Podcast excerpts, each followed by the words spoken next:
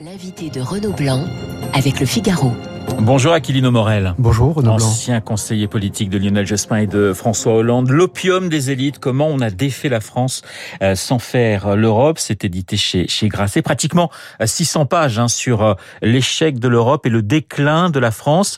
Aquilino Morel, vous détournez d'ailleurs une phrase de, de Georges Bidault, ministre des Affaires étrangères en 53.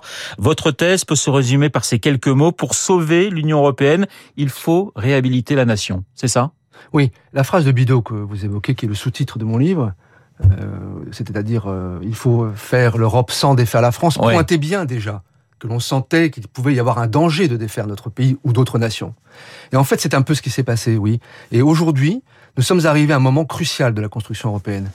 La France et l'Europe sont si étroitement intriquées l'une avec l'autre. C'est pour ça que je parle de France-Europe, pour montrer la, la très grande solidarité et le fait que notre destin national est désormais inséparable de l'avenir de l'Union, eh bien, il faut être capable de parler de manière mûre, mature, c'est-à-dire de manière politique de ce sujet, alors que trop souvent, nous sommes enfermés dans des espèces d'alternatives complètement perverses. Soit vous acceptez le fédéralisme tel qu'on nous construit aujourd'hui, soit vous êtes un anti-européen, mais discuter euh, placidement, avec parfois même vigueur, mais politiquement de ce sujet, nous est presque interdit. Et l'objet de ce livre, c'est d'essayer de, de saisir ce moment très particulier de la France et de l'Europe, et de montrer comment on peut et on doit redresser le cours de l'Europe pour rétablir une part de notre confiance et de notre allant, parce que chacun le sent, et en particulier en cette période de, présidentielle qui s'ouvre, le, le pays va mal, le pays est inquiet et il souffre. Alors dans votre conclusion, euh, vous nous dites finalement il va falloir choisir entre Jean Monnet d'un côté ou De Gaulle. Oui.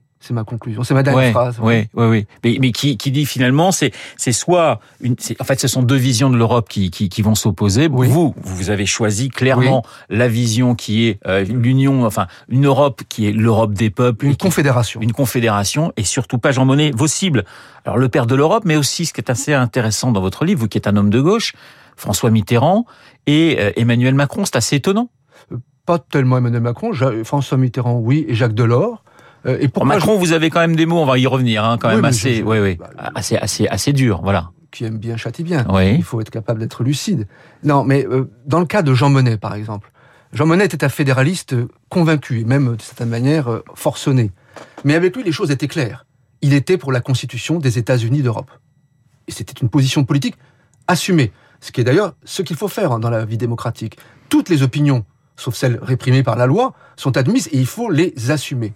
Mais ensuite, nous sommes passés à ce que Raymond Aron a appelé le fédéralisme clandestin. C'est-à-dire, je suis fédéraliste mhm. et au pouvoir, j'œuvrerai à construire cette Europe fédérale, mais je ne dois surtout jamais le dire, notamment parce que euh, les peuples, et notamment le peuple français, ils sont hostiles. Euh, vous dites que je suis favorable à la Confédération, mais je suis comme de très très nombreux Français, hostiles à un, univers fédéraliste pour la France, comme pour les autres nations d'Europe. Ce qui se passe, pardonnez-moi, Aquilino Morel, ce qui se passe par exemple en Pologne en ce moment, comment vous l'analysez? Bah, la, Pologne, moi, je, je n'étais pas favorable, a priori, comme tant d'autres, à l'élargissement très rapide qui a été construit dans les années 2000. Construit par qui? Par, Précisément par les européistes. Il faut élargir l'Europe, il faut réunir notre sœur de l'Est, si longtemps séparée de nous, etc., etc. Et je constate que ce sont les mêmes aujourd'hui qui ont l'air d'envisager avec beaucoup de placidité, euh, de manière benoîte, un, éventuel polexit, c'est un départ euh, de la Pologne de l'Union européenne qui serait une catastrophe cinq années après le Brexit. Donc ces pays avaient vécu sous le joug soviétique. Ils étaient donc extrêmement attachés à leur liberté, à leur culture, à leur nation, en l'occurrence à leur religion et à leur vision très conservatrice de leur société. C'est leur histoire, c'est leur identité.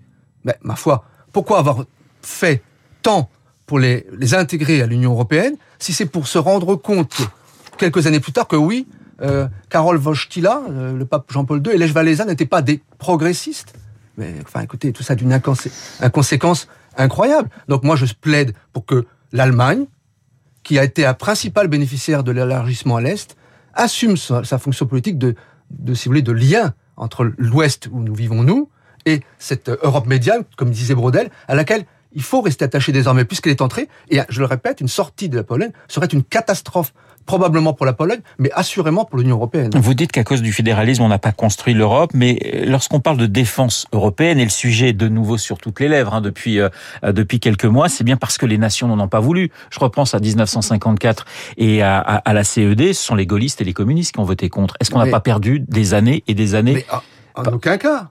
En aucun cas. Enfin, écoutez, comment peut-on même imaginer Je ne parle pas de mettre en commun euh, des forces armées pour telle ou telle euh, opération très précise, ou d'essayer de coordonner nos points de vue stratégiques, ou de bâtir éventuellement, lorsque c'est possible, et ça l'est souvent, une industrie de la défense qui soit commune. Mais qui peut imaginer qu'avec des nations distinctes, et c'est le cas aujourd'hui, je tiens quand même à le dire simplement, la France n'est pas le Wisconsin et l'Allemagne n'est pas le Nevada et l'Espagne n'est pas euh, le Massachusetts. Donc on peut pas faire les États-Unis d'Europe comme on a fait les États-Unis d'Amérique. Donc partons des réalités, comme disait le général de Gaulle, et les réalités, ce sont encore aujourd'hui les nations. Comment peut-on imaginer qu'on pourrait construire une armée commune avec un centre de commandement commun? Mais qui exercerait ce pouvoir de commandement? Pour reprendre l'image ah, C'est une vision, Aquilino Morel, pardonnez-moi, mais c'est une vision, certains n'ont pas la même vision que vous de l'Europe, et certains disent, ça aurait pu marcher, ça aurait pu fonctionner, on aurait pu faire les États-Unis d'Amérique. Ce n'est pas votre thèse, je la comprends bien, mais, mais, mais, mais, mais, mais qu'ils la défendent. Moi, je ne vois jamais aucun fédéraliste officiel. Aux élections européennes de, de l'année dernière,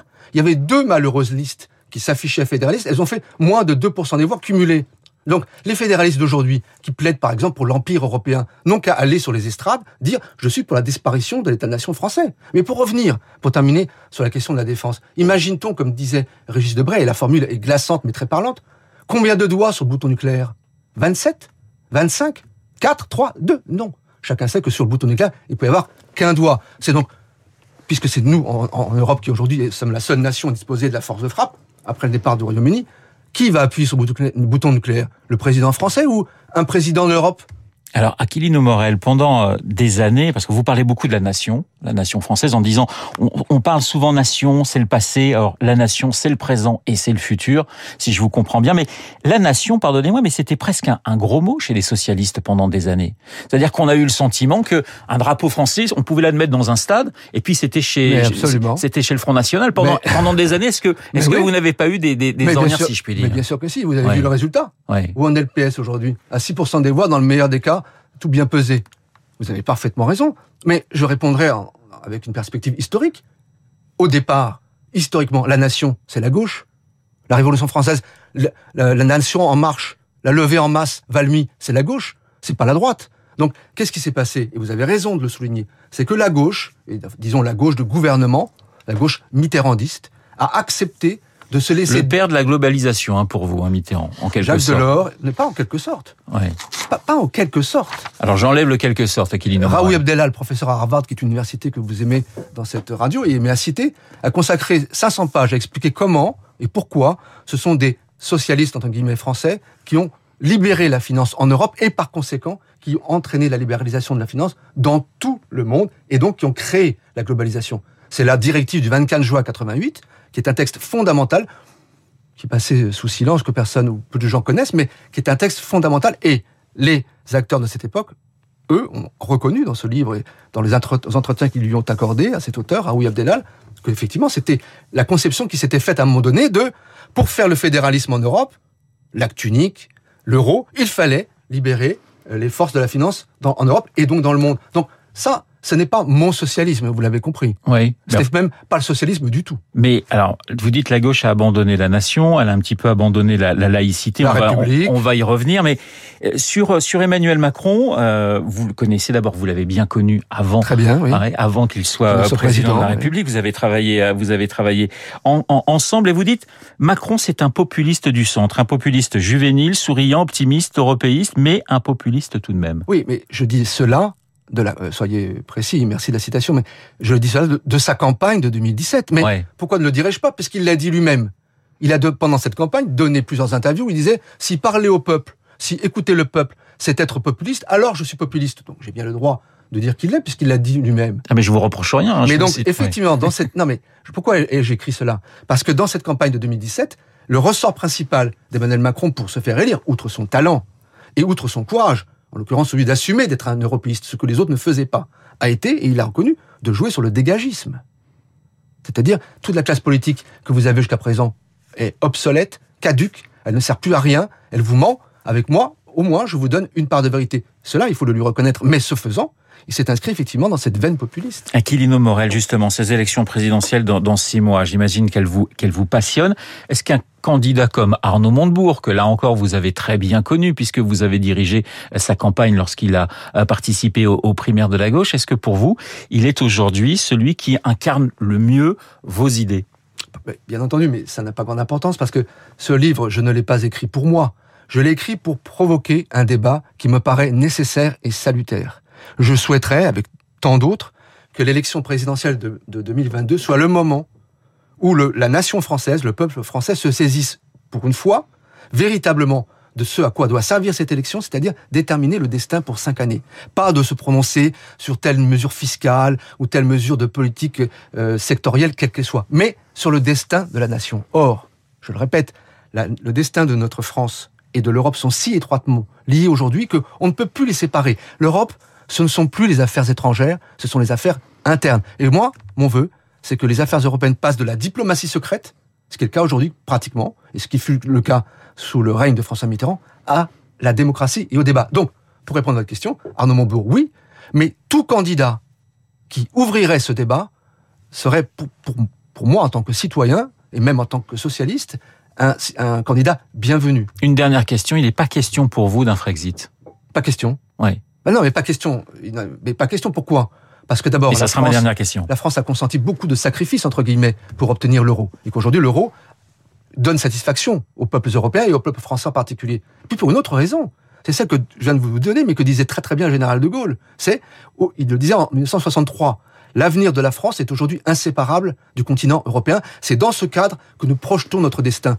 Donc pourquoi sortir de l'Union européenne? Il ne s'agit pas de sortir de l'Union, il s'agit de la transformer. Il ne s'agit pas de sortir des traités, il s'agit de les faire respecter, car trop souvent ils ne le sont pas, et ils ne le sont pas au bénéfice de la Commission, qui s'arroge des prérogatives qui ne sont pas les siennes, qui ne devraient pas être les siennes, et de les rendre aux États-nations.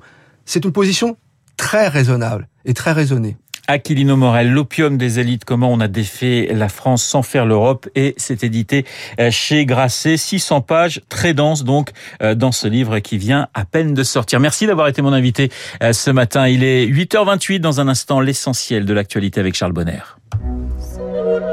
Vous écoutez Radio Classique. Avec la gestion Carmignac, donnez un temps d'avance à votre épargne.